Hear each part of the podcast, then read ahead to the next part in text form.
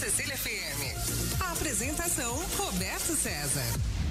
Oferecimento Sicredi, gente que coopera cresce. 5 e 56 Nicolau Obeide. Bom final de tarde para você, comecinho de noite desta segunda-feira. Tudo bom, Nicolau? Boa noite, Roberto. Boa noite, ouvintes. Tudo bom? Preparado para mais uma entrevista? Mais uma entrevista aí, estamos aguardando aí Ivan Sartori. Ivan Sartori já já estará aqui tá nos chegando. estúdios. O programa hoje começou um pouquinho antes, talvez seja isso. Né? É, a gente está com uma programação de comerciais políticos, né? De que estão se acumulando também aos programas, à programação da rádio e aí Tá Né? é aí fica grande demais o nosso nosso intervalo, mas estamos aqui dando boa noite para os nossos ouvintes, informações do comércio, as principais notícias do dia. A gente vai dar um resumo bem rápido para vocês aqui no CDL no ar. Uma realização da Câmara de Dirigentes Logistas, CDL Santos Praia. Aqui você participa na live do Santa Portal e também pelo WhatsApp pelo 99797 1077. Estamos ao vivo também em facebook.com barra Santa Portal e nas plataformas digitais. A produção é do Felipe Brandão, participação do Nicolau Obeide, empresário, presidente da CDL Santos Praia e da Sociedade Antioquina de Santos. Na previsão do tempo, o tempo indica amanhã sol entre nuvens. A terça-feira terá mínima de 23 e máxima de 28 graus. Mercado financeiro, a Bolsa de Valores de São Paulo fechou em queda de 0,44% a 100.817,03 pontos. O dólar comercial fechou em queda de menos 0,05%. Moeda norte-americana ficou cotada a cinco reais e sessenta e dois centavos. Nicolau Obeide, nessa maratona de entrevistas que nós estamos fazendo com os candidatos a prefeito de Santos, até o momento, 16 candidatos foram convidados, 14 estão confirmados, um ainda não respondeu e um desistiu. Quer saber já quem são? Eu imagino, não respondeu, eu já sei. Não, fala porque fala que os nossos ouvintes. Vamos lá, vamos, não quer arriscar? Eu já sei, eu já sei. Ah, você já sabe? Então, quem não ainda não respondeu à produção do programa é o candidato Vicente Cassione. Até o momento eu tenho conversado quase que diariamente com a assessoria do candidato e ainda não confirmou a sua participação. A boa notícia é que não disse que não. Não disse que não, né? Mas também não disse que sim ainda para, uh, os, para a nossa produção e a participação no programa. Mas tem outro candidato, Nicolau, que é um candidato importante até, eu diria, que num primeiro momento confirmou, marcou data certinho, mas depois abriu mão porque disse que tinha muito compromisso de campanha, Mas muitas quem sabe ele não gravações. Vem, né? vamos, ainda vamos conversar com ele. É, eu deixei a data em aberto para a assessora dele e falei, olha, a data está reservada, está garantida, até porque a gente não vai usar com outro candidato. Então você pode participar conosco sim. É o candidato Banha do MDB. Diz que está numa correria Muito danada. Né? Bom, essa época tem muita gente fazendo também. Muitas rádios, muitas TVs. Muitas gravações, é, muitas né? gravações. E, não, e muita gente também fazendo o que nós estamos fazendo, né? É, tem, tem rádios que estão começando agora, nós já estamos no quinto convidado, né? Então vamos aí aguardar e quem sabe ele não vem. É.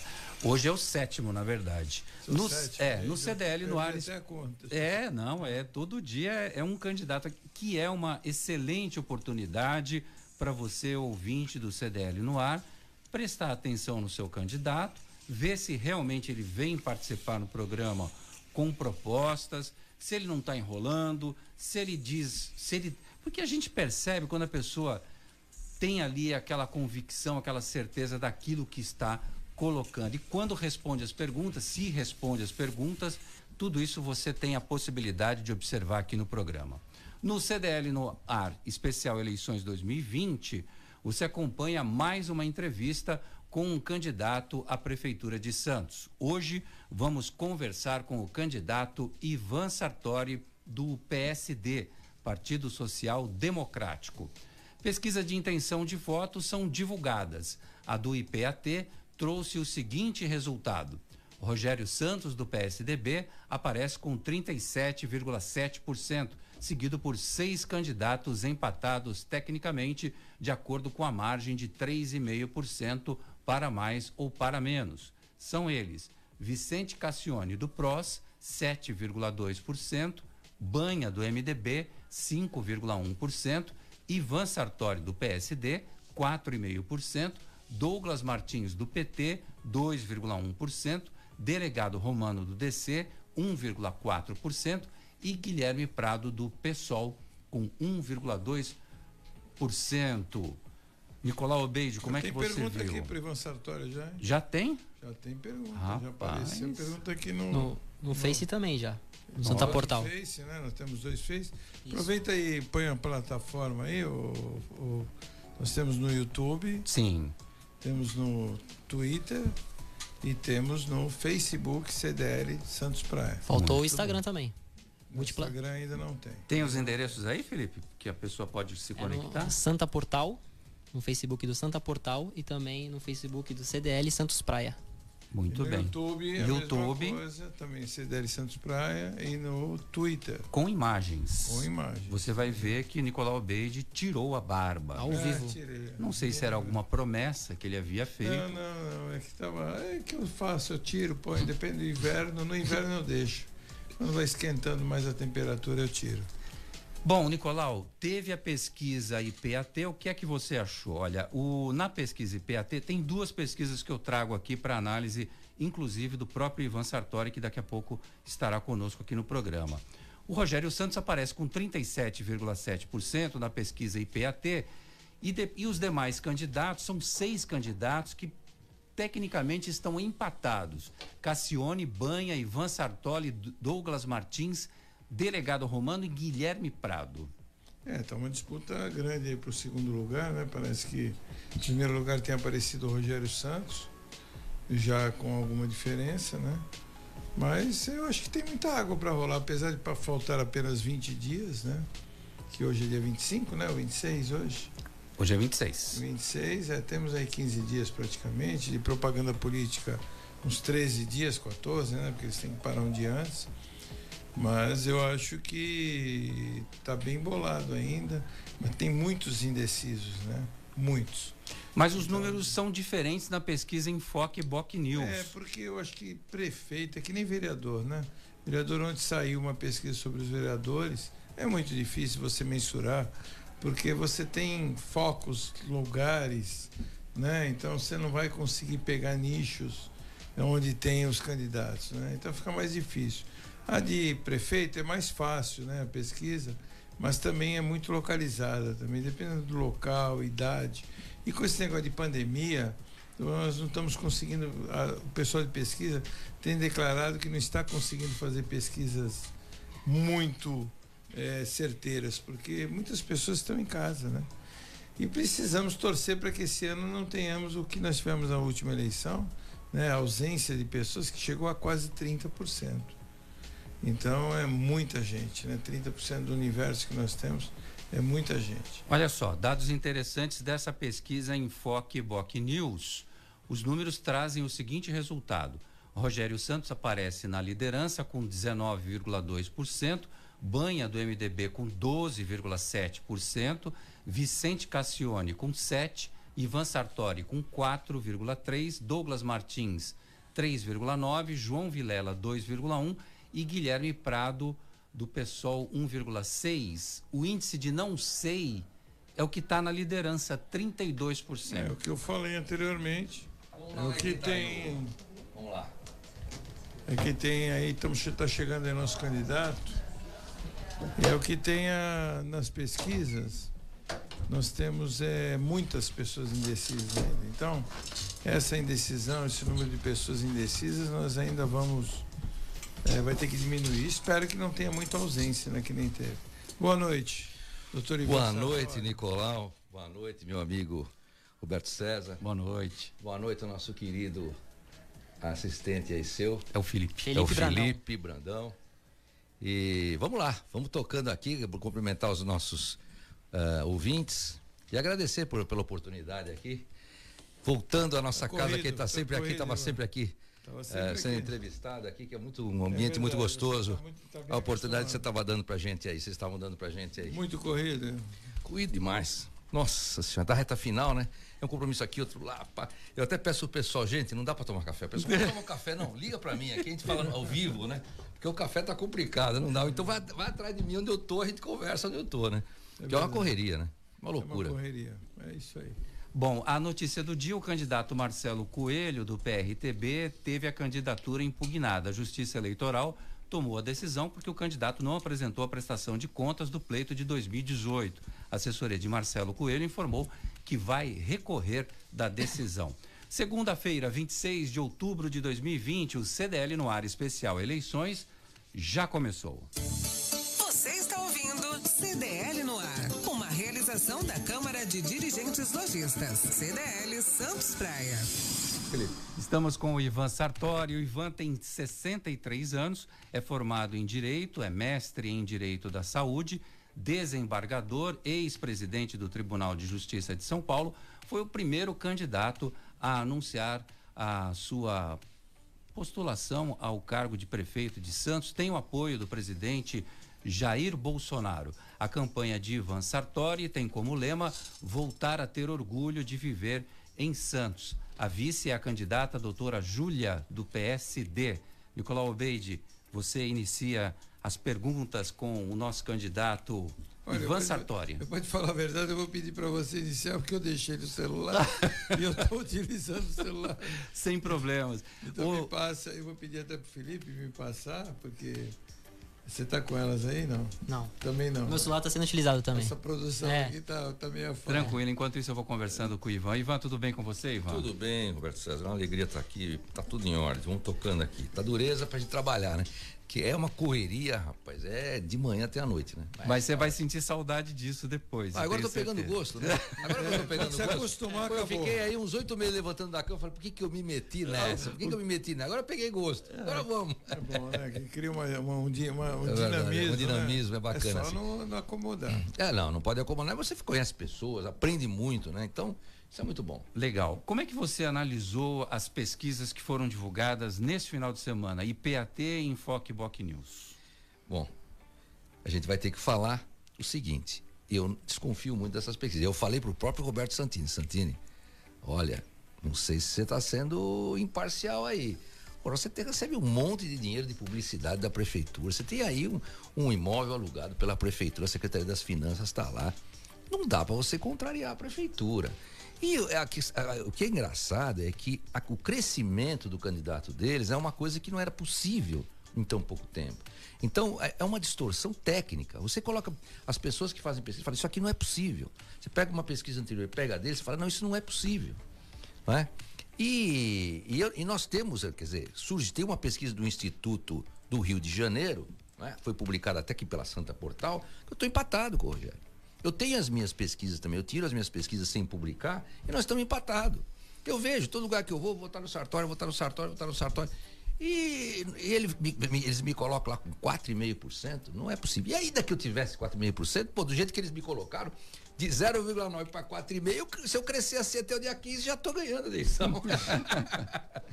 Você falou de uma pesquisa que você está empatado. Eu vi essa pesquisa, 17%, se eu não estou enganado. Sim, sim. Você, 17 e o Rogério Santos, 17. 17. é. Saiu aqui no Santa Portal, inclusive, viu? Eles Foi da, aqui. da Santa Cecília Badra essa pesquisa? Não, não foi da Badra. A Badra é uma pesquisa do Juvenal Maurício, que é ligado ao Márcio, que é o Instituto do Márcio França, a Badra. Eu já falei isso pro, pra, pro Instituto, pra, pro Grupo Santa Cecília. Ali também a pesquisa não é confiável, devido à vênia. É uma pesquisa ligada, o pessoal ligado ao Márcio França. É do Márcio França aquele Badra Portal.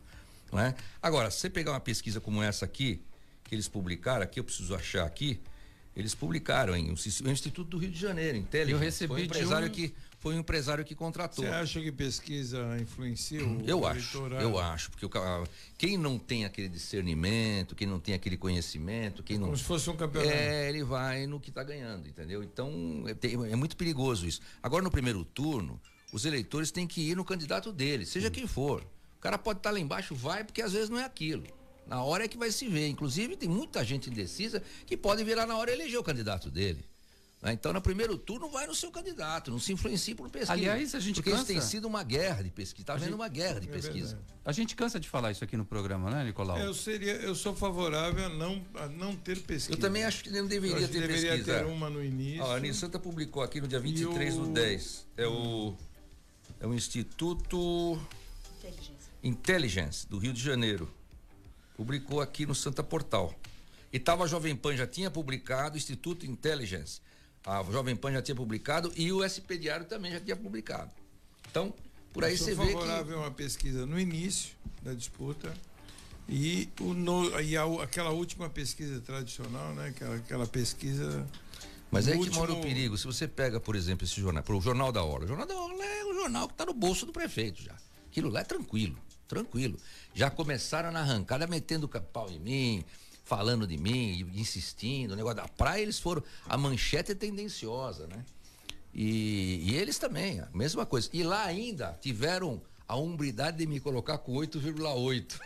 Bom, Se eu tô com 8,8 no Jornal da Hora, eu devo estar com os 17 mesmo. Você tá, tá subindo bem pela pesquisa. Ivan, nas finanças, você vem prometendo já há bastante tempo que chegando na Praça Mauá, sentando na cadeira, você vai fazer uma grande auditoria. Que auditoria é essa? O que é que você quer descobrir?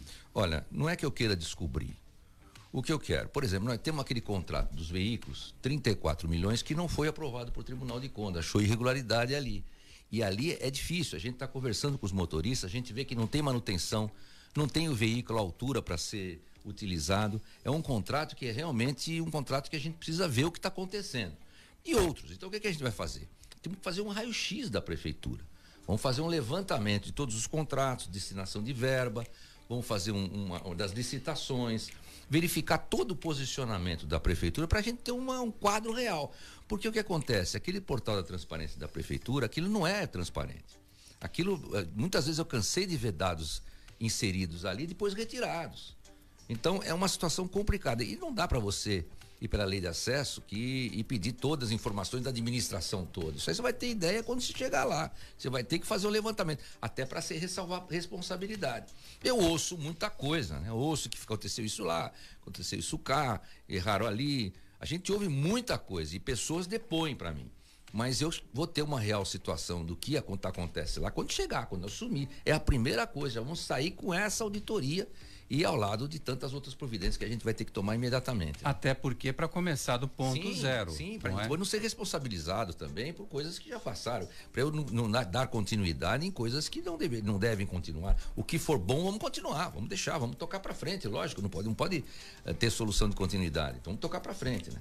O Nicolau, eu estava analisando o plano de governo do Ivan Sartori hoje à tarde e eu descobri que ele tem uma ideia parecida com a que você tem do plano CDL, que é a criação da Secretaria de Indústria, Comércio e Emprego, Nicolau. Chegamos a falar Sim. algumas vezes. Eu cheguei a falar e isso. peguei um pouco das ideias do Nicolau para isso, Obrigado, entendeu? obrigado. Nossa É, ideia nós é- pegamos algumas ideias lá. A ideia é a seguinte: eu, eu penso que aqui em Santos a, a economia está muito estagnada. Por quê? Não- não- além do Covid, há muitos anos a gente tem um pequeno grupo de empresas gravitando em torno da prefeitura e que ditam a economia. E ditam até a política local e até a urbanização, a política de urbanização.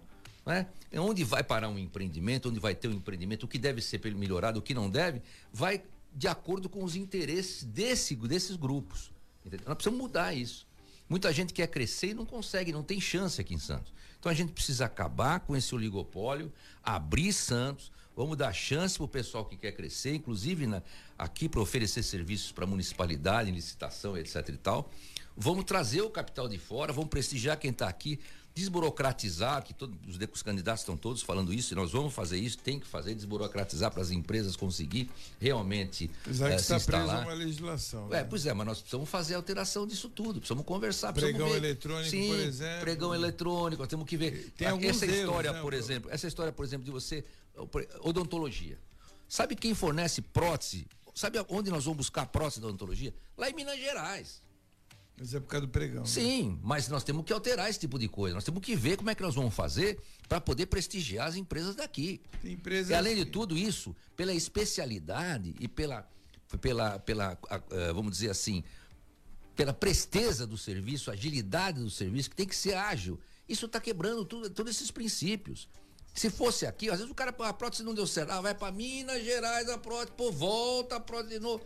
Pô, isso, se isso não deve ser visto numa licitação, eu não sei o que deve ser visto. É a presteza, é a agilidade do serviço. Mas a lei se aqui determina, do lado, mas a lei determina pelo menor preço, né? Não, Diante- não, não, não, não, não, não, não, não, não. foi Você tem que ver as condições também.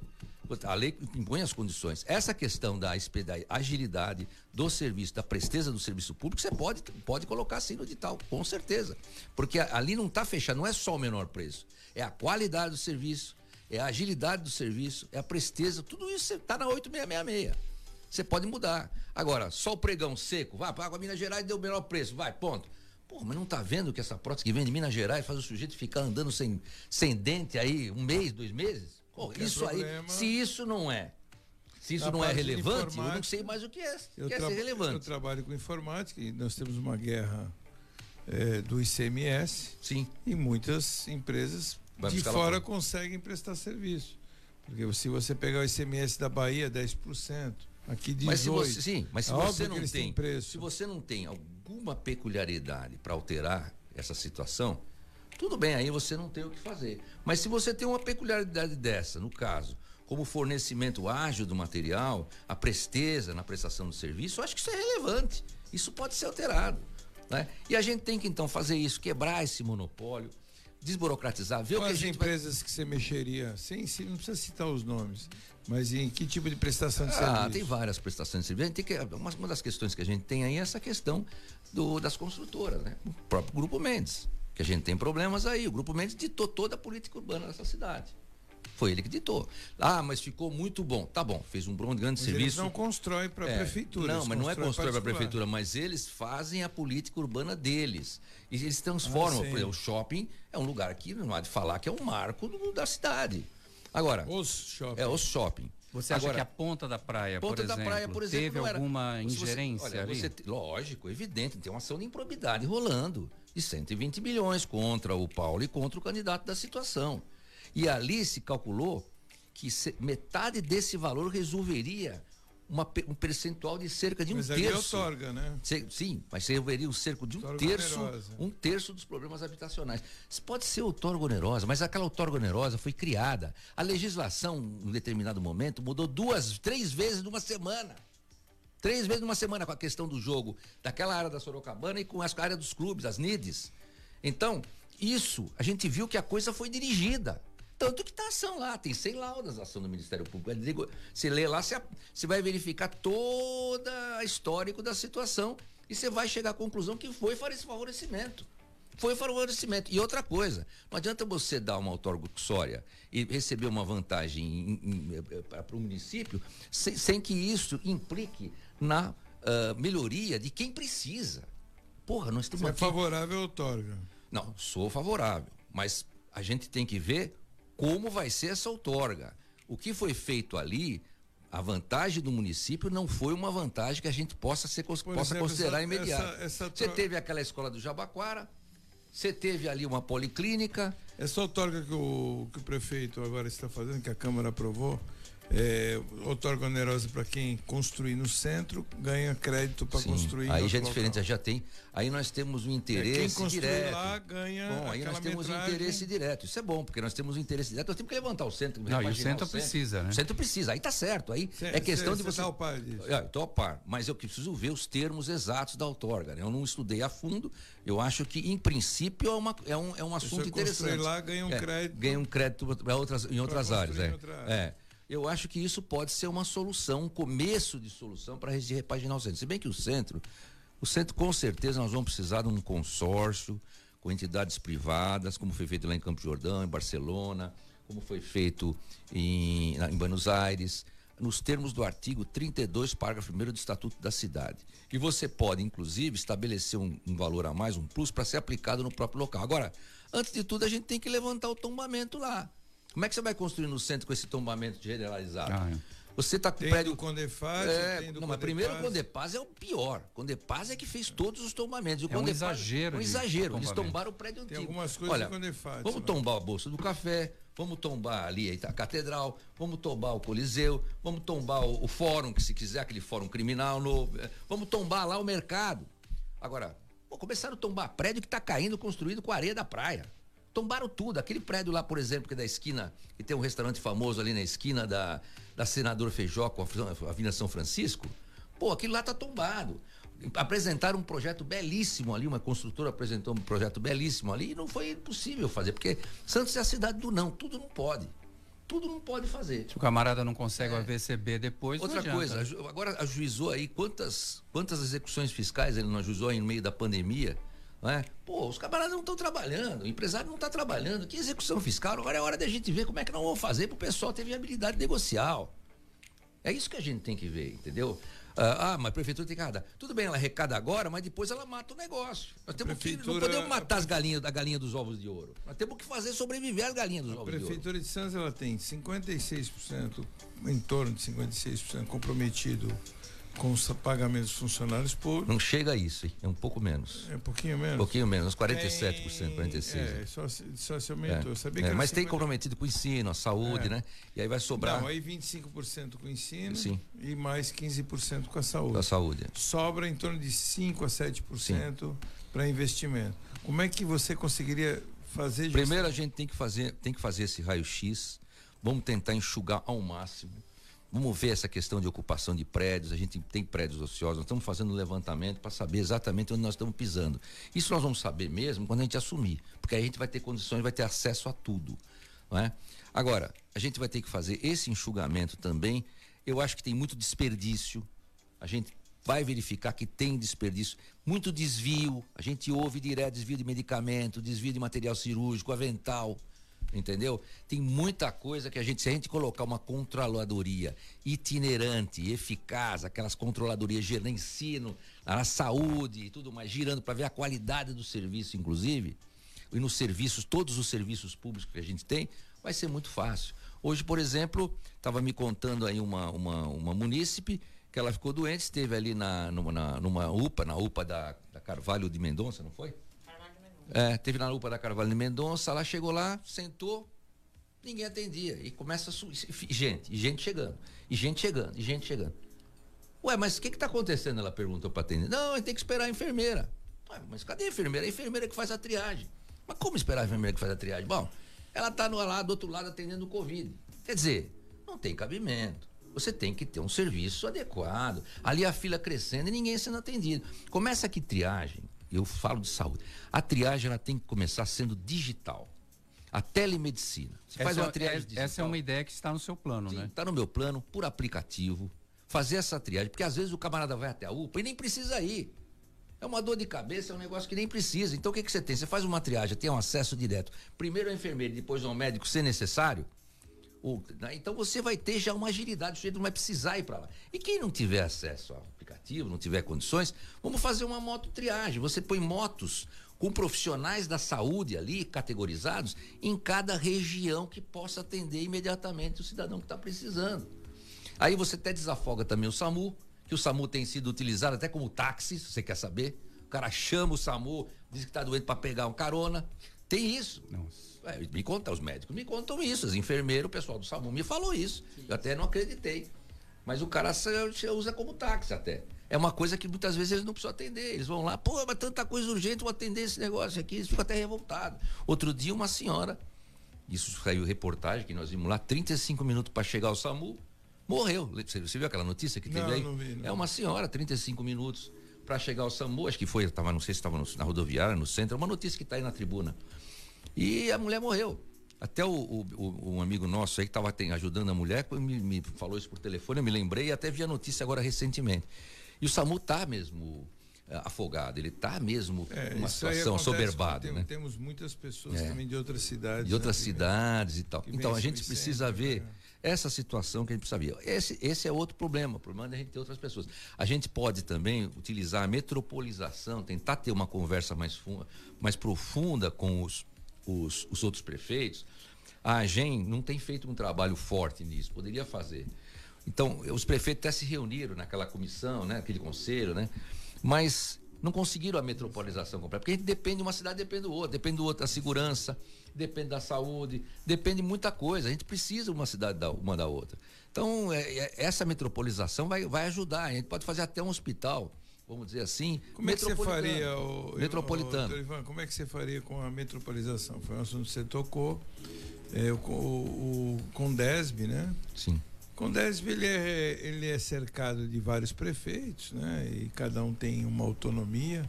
Então é um pouco, um tanto quanto difícil cada um coordenar, né? Sim. Eles vão se revezando na, na, na presidência, ano a ano, e cada um puxa essa linha para o seu lado. Então, assim, como conseguiríamos coordenar isso aí? Porque Olha. Condesb existe já há muitos anos, Sim. se eu não me engano, há mais de 20 anos, e nada acontece em termos de região metropol é, metropolitana. Nós temos aí ônibus metropolitano, mas é ônibus do Estado de São Paulo, do governo do Estado. É, temos, é, teve uma certa vez, que não é o caso, mas São Vicente, o, o, o, pre, o, prefeito da Praia Grande Mourão falou que quem coloca lá no Japuí, o ônibus é ele, porque São Vicente não põe ônibus Sim. do pessoal do Japuí. Tanto que teve um movimento, há um tempo atrás, o pessoal do Japuí querendo é, se integrar para a grande, que isso não era possível. Mas então assim, não há uma, uma integração. Né? Hoje nós temos uma pequena integração na parte de transporte, que é o VLT. Sim. Né? O VLT, que ele vai até São Vicente e volta, mas não está indo para Praia Grande e para outros locais. Como é que você acha que você conseguiria lidar com isso? Olha, com essa vaidade. É, esse é que é o problema. A gente vai ter que lidar até o, o um outro candidato falou, vou descer tantos degraus quando precisar para conversar. E eu acho certo, a gente vai tentar fazer uma gestão política, tentar fazer uma, uma, uma, uma coalizão com, as, com, os prefeitos. Eu acho que a gente tem que descer do pedestal, deixar de ser uh, da, da, vaidade, do orgulho e tentar conversar e ter uma, um diálogo próximo. Eu acho que a gente podia ajudar muito nisso. A gente tem falhado muito nesse aspecto. Ela está aí para isso, né? Ela podia fazer um trabalho de interligação com esses municípios, fazer uma, uma, uma, vamos dizer, uma coalizão maior com esses municípios. Mas eu acho que à medida que a gente tiver alguns empreendimentos que sejam comuns, por exemplo, a gente pode criar o hospital metropolitano. Criar o hospital metropolitano, isso já desafogaria muita coisa de, de média e alta complexidade, Você não por acha exemplo. que Santos, eh, o próximo prefeito, deveria se livrar do Hospital dos Estivadores e passar isso para o Estado? Bom, isso seria o ideal, né? Eu acho que isso seria o ideal, porque o Hospital do Estivador, na verdade, está sendo administrado ali por o MOES, que é o hospital alemão, né? Mas se a gente tem condições, nós vamos estudar, examinar exatamente está acontecendo, que ele funciona como maternidade, tem uma ou outra, outra especialidade, mas eu acho que a gente tem que examinar a fundo para verificar como a gente vai modificar essa situação. Do jeito que está, não está funcionando como a gente gostaria que funcionasse. O pessoal está reclamando. Né? Agora, a, daí até passar para o Estado, o Guilherme Álvaro está com uma série de problemas também. Nós estamos tendo muitos problemas. Hoje mesmo saiu uma notícia no jornal aí que mencionando alguns problemas do Guilherme Álvaro. Então a gente precisa Ele pensar muito. O Vale do Ribeiro. Tem atendido todo mundo, mas veja, por isso que eu digo para vocês. Os nós prefeitos, temos por isso que a gente, por isso que prefeitos do Vale do Ribeiro, sim, vem tudo para cá. Eles sim. compram ambulância, sim. eles não, não, não, não, constrói, só compra ambulância. Mas se você fizer um hospital metropolitano, isso vai desafogar aqui Santos e vai atender toda essa região, toda a Baixada, inclusive essa região do Vale da Ribeira. Por que, que a gente não tem um hospital metropolitano aqui? Nós precisamos ter. Aí diz alguns especialistas, ah, mas o médico tem que trabalhar perto do hospital, porque ele vai lá, atende seu cliente, vai pelo pro consultório, tudo. Mas isso também não implica que a gente não possa fazer dessa forma lá no hospital metropolitano. Né? De repente, isso não fica tão longe assim. É até uma situação que, lógico que a gente não pode terceirizar o pós-operatório, que isso não é bom. Mas procurar fazer de uma forma que compense para que os médicos se, se acorram lá na, nesse hospital metropolitano. Esse hospital metropolitano é urgente. E aqui em Santos, eu transformaria o estivador num hospital de retaguarda. Hospital de retaguarda. Por quê? Porque a gente tem um volume grande, o número de idosos aqui, nós estamos em 20 e poucos por cento de idosos aqui. E tem muita gente que está com problemas crônicos. Esse pessoal acaba ocorrendo na, UPA, nas UBS. E, e o que acontece? Então fica aquela, aquela aglomeração. Se você tem um hospital de retaguarda, e, o, e, os, e, os, parentes também ficam perdidos e não querem que esse, esse, esse familiar que está doentado, seja para ele seja dada alta. Então o que, é que você tem? Você tem um hospital de retaguarda só para cuidar disso, desses pacientes, pacientes crônicos. Com isso você desafoga. a UPA, você desafoga as UBS e fica nesse hospital que já tem uma equipe especializada para cuidar desse pessoal. Eu faria isso com o Hospital do Estivador. É, eu vejo que aconteceu uma, uma, uma lotação também, já existia, mas maior nos hospitais. Primeiro, problema financeiro, muitas pessoas cancelaram Os convênios. os convênios e planos de saúde. E também com a pandemia as pessoas têm muitos problemas psicológicos, né? As doenças surgem tanto quanto ela, a pessoa não, não tem nada e acha que tem. E, e quanto ao investimento na saúde que nós deveríamos fazer, e eu vi alguns candidatos falando sobre isso, na, na prevenção, na profilaxia, tentando, antes da pessoa ficar doente, que economizaria muito mais dinheiro, prevenindo a doença. Bom, aí é todo uma, um, um, um, sistema, né? uma questão sistêmica. Né? Porque aí você tem que ter qualidade de vida. Você tem, por exemplo, você não pode ter aquela Vila Gilda ali. Isso aqui, lógico, você vai ter problemas sobrecarrega o sistema de saúde, evidentemente. Você tem moradias inadequadas, você vai sobrecarregar o sistema de saúde, inclusive porque até a própria água, a balneabilidade aqui da praia está ruim da, da área. Então o que que acontece? Você tem que ter condições, saneamento. Porra, ali não tem saneamento. E os morros? Não tem nada, ali não tem saneamento. Né? Mas não importa, mas é uma realidade que estão, é uma realidade. Eles estão lá e a gente tem que dotar de políticas públicas, não tem jeito. E outra coisa, as áreas de risco que estão ali. Então o que, que a gente tem que fazer? Emprestar e conceder condições e qualidade de vida para o munícipe, esteja onde ele estiver. Agora, se a área é uma área que está perto do manancial, se é uma área que realmente não pode ser ocupada, tal, nós vamos ter que proceder à desocupação, fazer um programa habitacional. São Manuel, aquela avenida é, nova foi é, desocupada. Foi desocupada. Ali. Então, isso tudo a gente tem que alterar. Agora. Mas só, só, só para concluir, desculpe, doutor Ivan, foi desocupado ali. Eu vi um candidato que esteve aqui, inclusive, falando que arrumaram, não desocuparam, tiraram as pessoas e arrumaram dívidas para ela.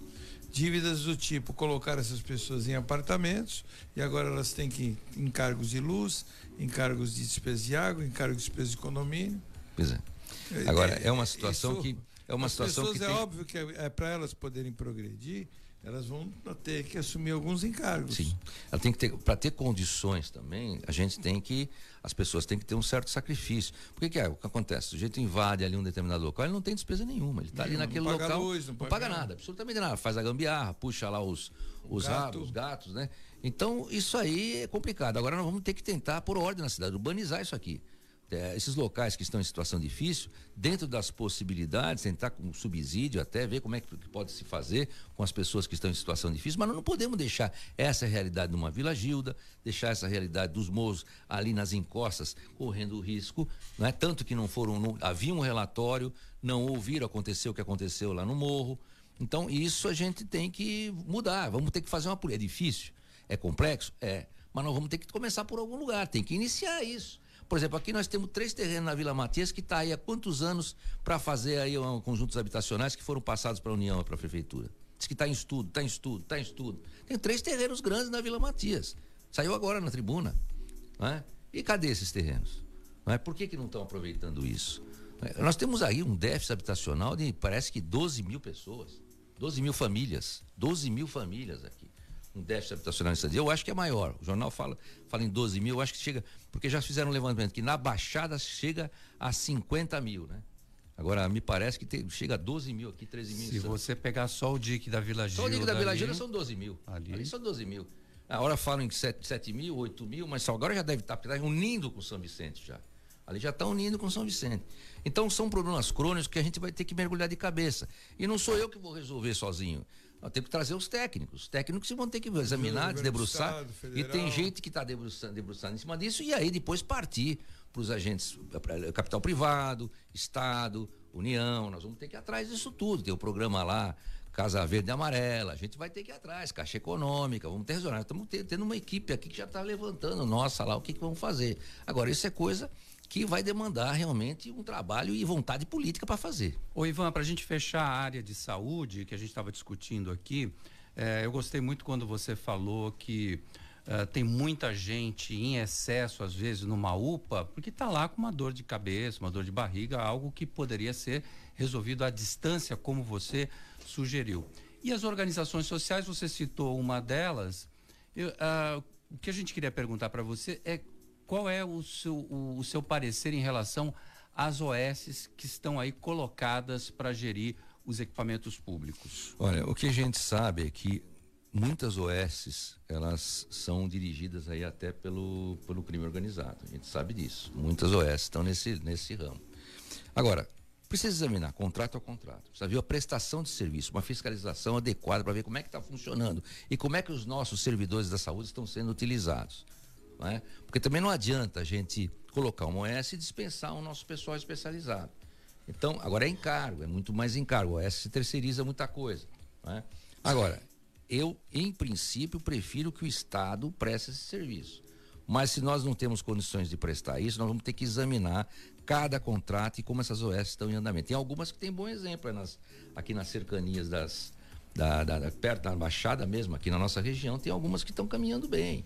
Né? Lá em Batão, lá em Tanhã, tem algumas que estão caminhando. Agora, precisamos ver com detalhes e estudar a fundo. Eu outro dia fui parado uma funcionária na feira, fui parado por uma, uma uh, técnica de enfermagem ela estava criticando a OS. Estava dizendo que era um, uma situação complicadíssima. Porque o que acontece? Não vou dizer que seja aqui, que isso aconteça aqui. Mas existem muitos casos em que o, o serviço, a prestação do serviço fica em um milhão e meio, né? E vai, vai um milhão para a OS, ó, você se vira com esse um milhão e vai fazer, entendeu? Não estou dizendo que seja aqui, mas tem muitos casos assim, que tem sempre o PF. E isso pode dificultar o serviço da OS. Nós vamos ver se isso está acontecendo aqui, vamos examinar, vamos fazer uma auditoria, vamos verificar como é que está sendo, qual, qual é o repasse que está sendo feito, vamos verificar direito.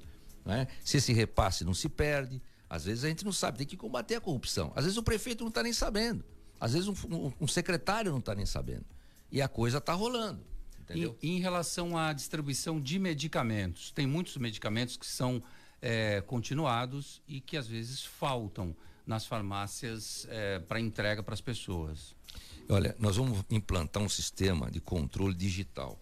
Porque a gente tem visto essa reclamação, o pessoal de saúde estava falando isso, que sobra em alguns lugares e falta em outros. E nesses que faltam, os medicamentos acabam vencendo. Né?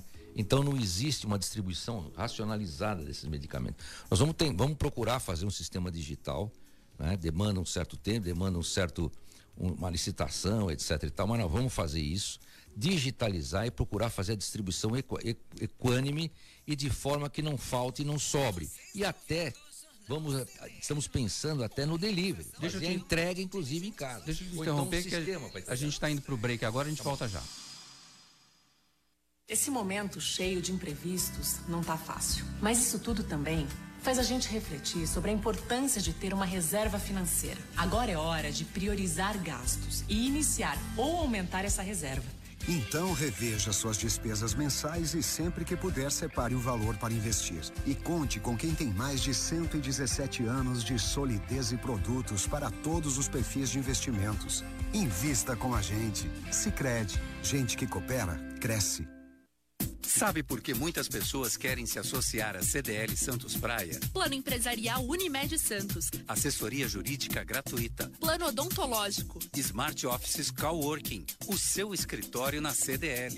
Salas para cursos e salão para eventos. Cartão exclusivo com descontos de 10 a 50% em cinemas, academias, lojas, escolas, faculdades e restaurantes. Seja você também um associado CDL Santos Praia. Aqui você ganha muito mais. Slex.com Sempre trazendo as novidades em eletrônicos e informática. Se o seu celular ou tablet quebrou, a Slex conserta para você. Uma grande variedade de celulares com facilidade no pagamento. Tudo em games, acessórios e periféricos de informática. Slex.com, Avenida Ana Costa, 530, Loja 9, Gonzaga, Santos. Telefone 3284 2223 ou no WhatsApp 981 40 55 95. Slacks.com Você está ouvindo CDL no ar, uma realização da Câmara de Dirigentes Lojistas, CDL Santos Praia. Voltamos. Na Top Games você encontra os melhores brinquedos, toda a linha de celulares da Xiaomi, além dos melhores videogames. A Top Games fica no Boulevard Otton Feliciano e Shopping Parque Balneário no Gonzaga, em Santos. Pensou brinquedos, celulares, perfumes e games? Pensou Top Games a top da Baixada. Ligue no WhatsApp da Top Games. 996-154715. WhatsApp da Top Games, anota aí. 996-154715. Top Games, 29 anos de tradição e credibilidade no Gonzaga. Top Games, a top da Baixada. Ivan Sartori, a pandemia, na gestão da pandemia, como que você analisa as ações da prefeitura durante a pandemia? Eu só queria falar uma coisa antes, Roberto César, se me permite. Claro. Até estar conversando aqui com, com o Nicolau. O que que acontece? A gente tem que encontrar um caminho para a máquina começar a andar e a gente começar a azeitar a máquina e ela ter os caminhos corretos. Então, combate à corrupção, o enxugamento da máquina, revisão de cargos, revisão de toda a destinação de verbos, licitação, e tudo isso a gente combate a corrupção sério, com uma, uma, uma Uh, uma, uma, controladoria itinerante, séria, que vai ver a qualidade do serviço. Tem muita gente reclamando que é maltratada no serviço público aqui em Santos. A gente vê isso. Né? Então, isso tem que ser controlado e visto. À medida que a gente consegue fazer com que a máquina ande, a gente faz mover a gente faz com que essa, essa, esse elefantão branco aqui se mova. Ah, o tribunal, ninguém conseguia movimentar, ninguém conseguia mover, e eu consegui. Eu consegui movimentar o tribunal, paguei todos os atrasados, fizemos o processo digital, o tribunal tinha dinheiro, nós fizemos tudo o que a gente podia, trouxe dinheiro para o tribunal. Então a gente conseguiu movimentar e eu acho que a gente consegue. Agora é lógico que a gente vai precisar de gente especializada, técnicos aqui ao nosso lado, como eu tinha lá no tribunal, gente especializada. E eu prestigiei muito o servidor de carreira. Tal, e, e, penso, inclusive, que alguns se tornarão secretários. Eu vou dizer uma coisa: essa questão dos Covid, eu achei que, uh, eu achei que a prefeitura tratou de uma forma muito radical. O governo atual uh, dessa, dessa gestão que está aí tratou de uma forma muito radical essa questão da pandemia. Questão de fechar a praia, por exemplo, eu protestei desde o início. Aquilo é bem da União, claro, está na Constituição. Aquilo ele não podia de jeito nenhum fazer aquilo. Que ele podia, talvez, porque ele tem uma delegação para explorar ali o espaço e que não permite o fechamento, ao contrário, proíbe o fechamento, ele tem que garantir o acesso a, dos cidadãos à praia. Então isso já começou que está errado. Primeiro que o cidadão daqui de Santos tinha que ficar enfiado dentro, da, dentro de casa, não tinha para onde ir, e aí a coisa foi ficando cada vez pior, inclusive criando os problemas aí psíquicos para as pessoas. Então, o sujeito podia, teria que dar desde o começo, ficar, andar na praia, tomar vitamina D, justamente para poder ter qualidade de vida, para poder, porque o sujeito começa a ficar fragilizado, começa a ficar com o organismo frágil, ele começa a contrair a doença mais rapidamente. Então, isso eu já não concordei. Lógico, podia haver uma racionalização, usar máscara, o fluxo da, de, de, de utilização do espaço racionalizado, tudo isso a gente podia, espaços mantidos, então, observando todos os protocolos, isso a gente podia ter feito, mas não proibir, e nem a Avenida da Praia, nada disso. Tá? Tanto que isso não aconteceu em São Vicente. Não aconteceu em São Vicente. Outra, você fechar os negócios completamente, isso não existe. Isso foi um absurdo, isso foi a política do Dória que apoia aí a situação, que está junto com o candidato da situação, junto com o, prefeito, aí nessa empreitada agora para a eleição do, desse candidato.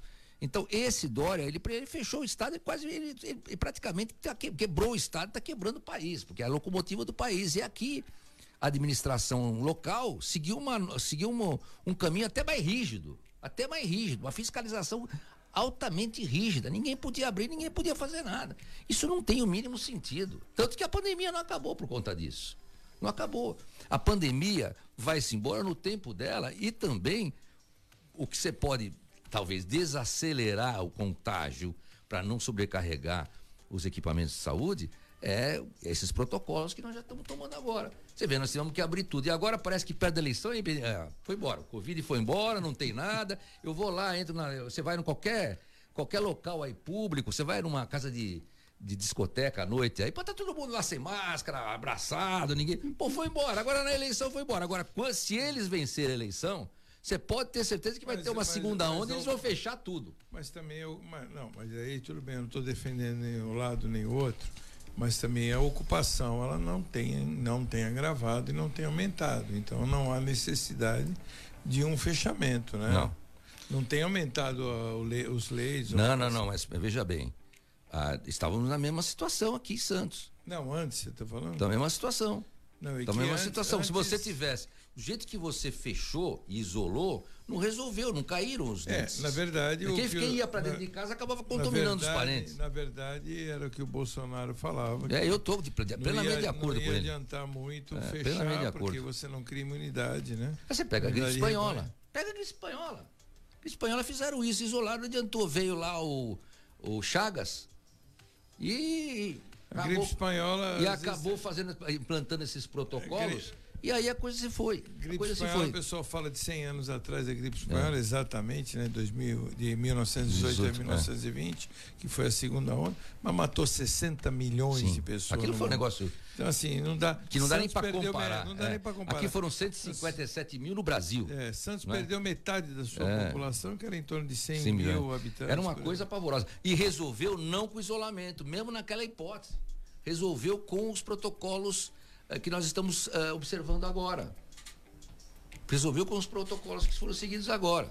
Então, o que, que eu acho? Eu acho que se atirou muito no escuro, não é? É, não, não se sabia, sabia o que direito, fazer, né, todo fazer. mundo se perdeu, seguiu esse, esse cidadão aí, Dória, que tinha interesses, ah, ideologia dele, que tinha interesse de poder, que tinha um projeto de poder, seguiram esse cidadão, que agora está junto aí com o candidato da situação, seguiram, foram atrás, Maria vai com as outras, fecharam tudo, e aí a coisa foi para esse lado. Perdemos empregos, empresas fecharam, a situação se piorou cada vez mais, está pior a situação, bem pior a situação de Santos. Então, é isso que eu não concordo. Eu não faria isso. O Pedro, lá em São Vicente, por- não quero nem falar se, se ele foi bom, se ele não foi bom, prefeito, mas a verdade é que ele não fez isso. Ele deixou a coisa mais flexível e São Vicente não sofreu tanto o baque, como sofreu Santos. É isso que eu falo. Ivan, falando em, prefe... em presidente Jair Bolsonaro, ah, o presidente declarou apoio à sua candidatura. De que maneira o presidente pode contribuir com a sua candidatura e com a cidade de Santos? Olha, o que eu vejo primeiro, eu conversei com, com o presidente, tenho conversado com ele aqui no celular muito- algumas vezes, a conversa é rara, mas converso aqui, tenho o telefone, e a gente está indo gradativamente, parece que ele tem intenção de apoiar. Né? Eu não quero forçar muito a coisa para não espanar, ele já deu declarações aí mostrando que tem simpatia pela nossa candidatura, já falou do, do homem que julgou o Canandiru, já falou agora do Ivan Sartori desejando sucesso lá na porta do, do Palácio, que tem falou do nosso trabalho também como, ju- como juiz. Mas ele agora, disse textualmente, eu acho eu apoio ele falou você. que ia seguir num caminho de me apoiar. E que ele falou, declarou lá na Jovem Pan que nas duas últimas semanas ele iria intensificar esse apoio desses candidatos que ele falou. Mas também o que eu tenho, na verdade, é um canal aberto com o presidente. Isso vai ajudar sim, inclusive a nossa relação Porto-Cidade, que está tão distante. Vai ajudar porque a gente tem esse canal direto com o presidente, a gente tem uma boa conversa lá com o presidente, então isso vai ajudar bastante a cidade de Santos. Principalmente o que, que a gente pode fazer com esses galpões aí que estão aí eh, sucateados de 1 a 8, por exemplo, a gente podia aproveitar isso para a cidade, integrar isso na cidade, fazer um projeto de levantar o centro e já, unir ali com o Valongo, a gente tem que fazer essa área toda, Vila Nova, o mercado, mudar aquela realidade do mercado. Mas isso a gente vai ter que fazer de uma forma que a gente use de um consórcio, consórcio com, com, com particulares, com a iniciativa privada, para que a gente possa levantar isso, que tem que ter interesse, tem que ver quais os benefícios, vantagens, os incentivos que a gente vai poder dar. Está lá na solução, tem, está lá no artigo 32, parágrafo 1 do, do, do Estatuto da Cidade. E a gente vai ter que fazer esse trabalho. Agora, a gente tem que começar com um grande movimento, já trazendo os interessados, todos aqueles que ficaram alijados desse, alijados da economia com seus comércios fechados, trazer essa turma, vamos fazer uma faxina geral lá, limpar, fazer uma limpeza, o princípio das janelas quebradas, porque todo mundo vê aquilo daquele jeito que está degradado, quando a gente vê Metrô é assim, quando você quer rasga, risca um banco, o metrô vai lá, troca o, o metrô de São Paulo, que tem um controle de qualidade altíssimo. Tem um Existe banco, coitado, ele pega lá. degradado, é, quanto mais, mais exato. mais Tem um, um banco riscado, eles trocam imediatamente, porque o sujeito viu aquele banco riscado e vai riscar o outro. Entendeu? Então é, é o princípio da janela quebrada, aquela história das janelas quebradas. Então você tem que levantar o local, fazer uma higienização, dar uma, ze- fazer uma zeladoria ali. Pô, ali não tem nem, zel- nenhuma zeladoria, dá uma, dá uma Agora, melhorada, doutora- trazer o pessoal, pedra fundamental e vamos começar a erguer o projeto, vamos, vamos criar esse consórcio Agora, aí para levantar uma o local. Falar uma coisa. E os deputados federais da região? Pois é, nós temos uma representatividade muito pequena na região. Eu acho que a gente precisa começar a incentivar aí, a começar a criar uma situação que a gente possa ter eh, um incentivo para que os- te- tenhamos candidatos aqui na região, um incentivo para que o pessoal parta para a política e a gente possa ter um número mais expressivo lá. Porque não temos nada lá praticamente de representatividade. né? São três É, tem a deputados. Rosana Vale é, que tá- três. Né? Está se virando aí. É, Os Rosana Vale está até se fazendo, está até trabalhando, Fazendo trabalhando um bem, está uma correndo, é, está correndo, ela está correndo, né? E agora. Porque tem que trabalhar em parceria é, tem que trabalhar em parceria. com-. Então, o que, que a gente quer fazer? A gente precisa lá ter a representatividade. Mas eu vou lá, o prefeito tem que ir lá. O prefeito tem que conversar, tem que estar lá, tem que falar para a bancada toda. Afinal de contas, aqui no Porto, nós temos uma bancada de São Paulo, tem que resolver, tem que ajudar também. Estado de São Paulo tem que ajudar. Não é só o deputado aqui local, a gente tem que tentar resolver lá na bancada. Olha, quando eu era presidente do tribunal, eu consegui uma coligação de deputados ali, porque a gente tinha um volume de quase um milhão de processos da Justiça Federal no Estado.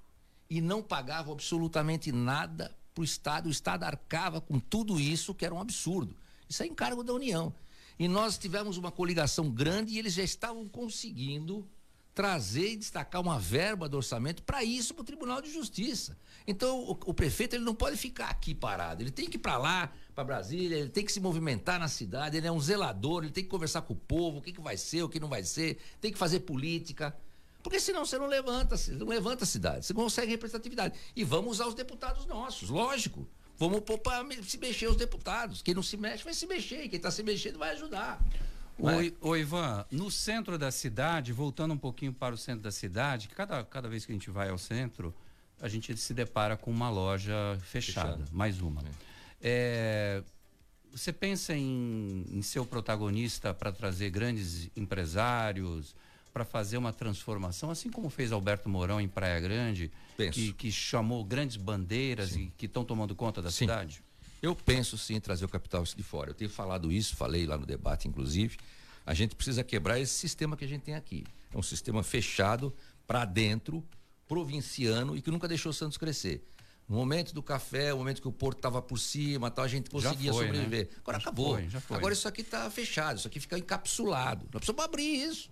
Nós precisamos abrir, vamos abrir os olhos para isso. Precisamos criar um sistema que já que já está superado essa situação. Nós temos que criar, criar um sistema de, de, de relacionamento com todas as instituições e todos os possíveis interessados na, na cidade de Santos, que tem potencial. Santos tem potencial, a beleza de Santos, o jardim de Santos, a, o história, a história de Santos. Você tem um potencial altíssimo em Santos.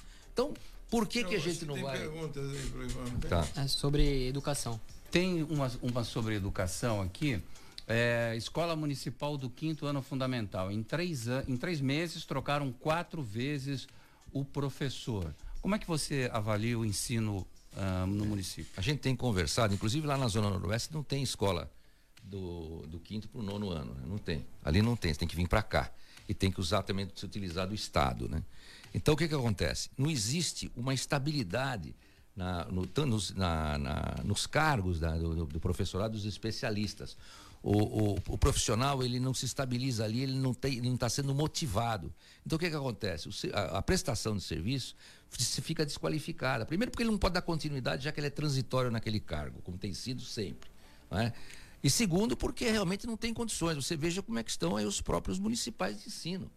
Pô, é tudo com rachadura, goteira, móvel sucateado. Ah, eu construí uma escola lá, na, lá na- no Jabaquara, na frente, com essa outorga onerosa. Pô, construiu uma escola, mas nós temos oitenta e tantas. E todas as outras estão todas deterioradas. Porque não era melhor a gente reparar todas as outras escolas, fazer um serviço de manutenção. Hoje, você conversa com as professoras, com as especialistas, inclusive de ensino, elas falam, a diretora de escola fala, não tem manutenção, não tem como você chamar. Você tem que ter três gatos pingados, você tem que pedir, pelo amor de Deus, pro camarada vir aqui na escola fazer alguma coisa, para melhorar alguma coisa, um buraco que tem lá no piso, por exemplo. Ou arrumar eletricidade. E não vem. Agora, imagina manutenção, não tem nenhuma. Não tem zeladoria nenhuma. Nós precisamos criar um sistema que faça uma zeladoria efetiva. Que faça uma zeladoria efetiva na- no sistema todo. A né? prefeitura está construindo uma escola em Caruara, não sei se você chegou, teve a oportunidade de ver, para mais de mil crianças. É, como é que você acha que vai ser a manutenção dessa escola? Como é que vai Se, ser? se Caruares está como está, Ah, eu imagino como é que vai ser a manutenção. Você vê aquela escola, construíram uma escola lá, acho que é Jardim Piratininga, me Não, parece. ainda não está pronta. Não, construíram aquela Santana, Alca Santana, aquela do que é Jardim Piratininga. Diz que a escola já está lamentável, lastimável, já não tem nem condições, quer ver? Deu a notícia aqui, até uma notícia recente aqui no jornal. Enquanto você vai procurando aí, deixa eu dar o crédito aqui Tá. para quem fez a pergunta, o Marcos Frutuoso Amado, que fez essa pergunta da troca constante dos professores e trouxe aqui Sim. o tema ensino. Tá vendo como eu tô certo? Então eu conversei com todos eles e aí eles não têm incentivo. Não tem incentivo. O professor está ali provisoriamente, ele não sabe o que ele pode, o que ele não pode, ele não tem a força do cargo, da, da, da estabilidade ali para poder falar, não, eu vou fazer uma administração, eu vou mudar a situação. Ele não tem. Ele não tem resguardo, não tem respaldo. A gente precisa conversar e ver como é que nós vamos mudar isso. O plano de cargos de carreira saiu agora recentemente, um plano de cargos de carreira, né? Mas esse plano também tem que ter algumas alterações. Parece que tem alguns especialistas que estão ganhando menos que professor. Parece que você coloca ali 500 hora relógio, hora, hora aula. Então há uma modificação. Precisa ver isso, porque esse pessoal, esses diretores também têm interesse. Ele, ele que é o gerente, ele que é o diretor ali, ele que é o, o administrador ali. Ivan, a gente está no minuto final. O, vou passar a palavra para o Nicolau para ele fazer a pergunta derradeira. A pergunta final. Quanto tempo nós temos ainda? Um minuto. Um minuto. Menos. Então, menos de um minuto. Você pergunta eu. Não, eu quero. É, eu faço essa pergunta para todos, porque menos de um minuto tá. tem que responder bem. Mas agora eu já estou com 30 segundos. Está demorando? Por que você quer ser prefeito de Santos? Olha, eu já falei. Eu me aposentei, fiz um trabalho lá no Tribunal de Justiça que realmente consegui melhorar aquela máquina, que é uma máquina com 10 bilhões de orçamento, orçamento de um estado, com 60 mil funcionários, mil prédios, 44 milhões de pessoas dependendo ali, 23 mil processos ingressando por dia, nós movimentamos e fizemos. E aí, com os, os colegas e amigos me concitaram a, a, a, me candidatar a prefeito, achando que Santos está numa situação realmente na UTI complicada, eu relutei e eu falei, por que não, como cidadão, a cidade que eu escolhi, que eu amo, que eu escolhi para viver e que eu sou cidadão santista há 30 anos, por que, que eu não vou passar a minha experiência para levantar essa cidade? Então, eu acho que nem vou receber salário, porque meu, meus ganhos como, ah, como juiz já estão no limite. O CDL no ar especial eleições 2020 termina aqui, agradecendo ao candidato Ivan Sartori do PSD pela sua participação. O Brasil está pedindo passagem. Opa, tá aqui, já colando. Amanhã a gente vai conversar com o candidato Carlos Paz do Partido Avante. Obrigado. Obrigado, obrigado, gente. Obrigado. Grande abraço a todos vocês. Você ouviu? CDL no ar. Uma realização da Câmara de Dirigentes Lojistas. CDL Santos Praia. Oferecimento Sicredi. Gente que coopera cresce. Santa Cecília FM. Pensou perfumes importados, pensou Beverly Hills.